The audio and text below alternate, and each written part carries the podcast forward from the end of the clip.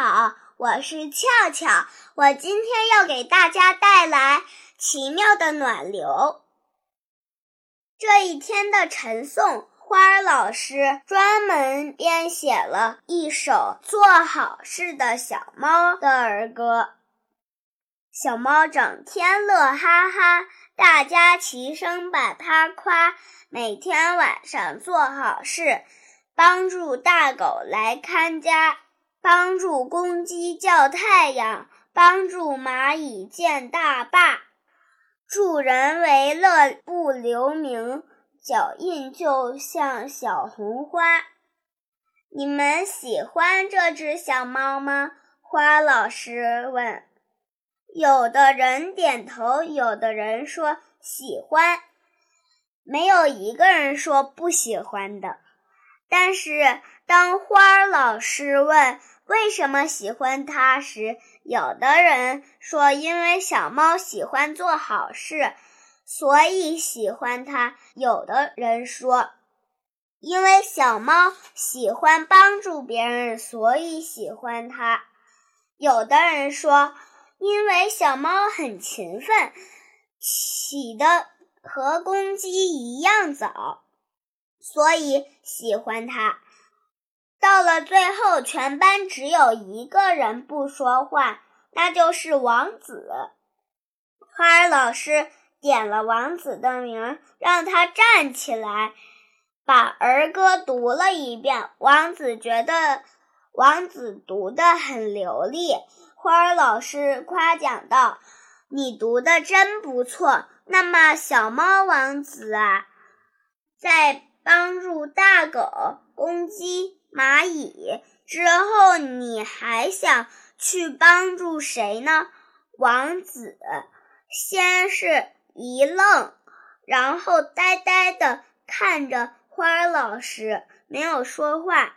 花儿老师用鼓励的眼神看了看王子，见他仍然不愿意说话的样子，就叫安熊回答这个问题。安熊回答。我要帮小鸟在树上做个窝，这个窝用树叶做成，而且树叶上写上故事，这样睡在窝里就能看见故事。花老师点点头，看来小鸟有了你送的窝，不仅不怕风吹雨打，而且还能学到很多知识呢。安熊咧着嘴坐下了，牛牛也赶紧举手。他的答案是：我要帮助老鼠找份工作，这样老鼠就不用偷东西了，人们就会喜欢老鼠，也就不会再打它了。花儿老师笑了，他说：“嗯，想办法帮助朋友改正错误，才是真正的朋友。”雷天龙说：“我想帮助喇叭花，喇叭花每天早晨之后就谢了。我要帮助喇叭花开放一整天，让人们都能听到它吹响的喇叭。”这一次，花老师还没来得及评，就看见王子突然举起手来。花老师说。帮助喇叭花开花，就是帮助朋友发挥自己的特长，这也是真正的朋友。说完，他赶紧点王子起来回答问题：“我要帮老牛拔青草，这样我们就可以喝到牛奶了。”王子说：“这一次，花老师。”没有立刻表扬王子，而是轻声说：“哦，王子，你是为了让老牛挤奶给你喝才帮老牛的吗？”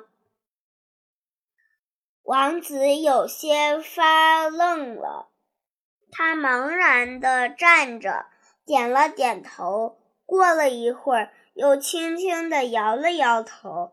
李月楚昨天帮助了夏美美之后，你得到了什么？我林月楚愣住了。林月楚昨天早晨告诉我们，他帮助了夏美美之后，自己很开心。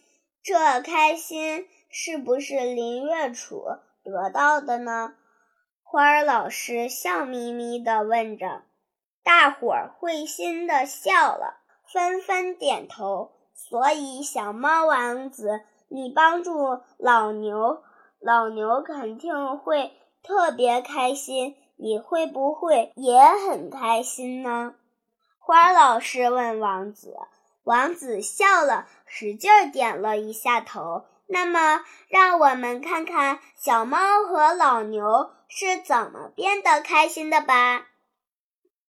王子扮演小猫，我来扮演老牛。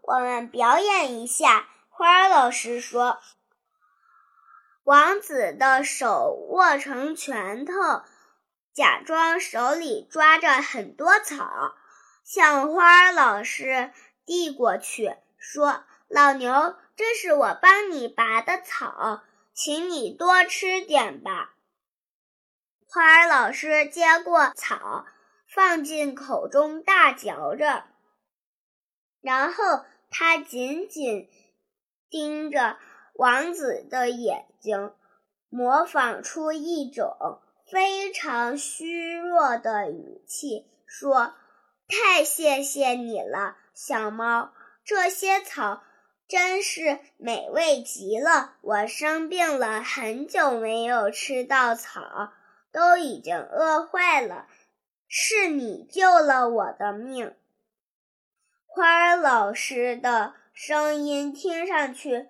就像一头真正的老牛在表达感谢。王子的表情也从开始的害羞逐渐变得郑重起来。花儿老师问：“还有哪位同学愿意扮演老牛？”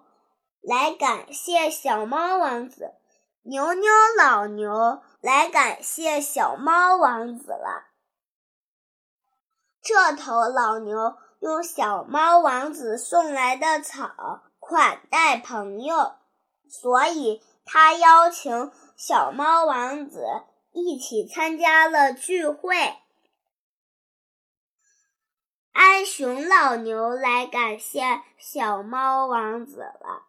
这头老牛正在研究一种特别的青草，小猫王子送来的正是这种青草，帮助老牛变成了科学家。雷天龙老牛也来感谢小猫王子了。这头老牛是个著名的厨师。把这些青草做成了美味的佳肴，发了大财，所以邀请小猫王子每餐一顿。王子扮演的小猫一次次帮助着老牛，一次次接受着老牛的感谢。渐渐的，王子心里似乎明白了一点。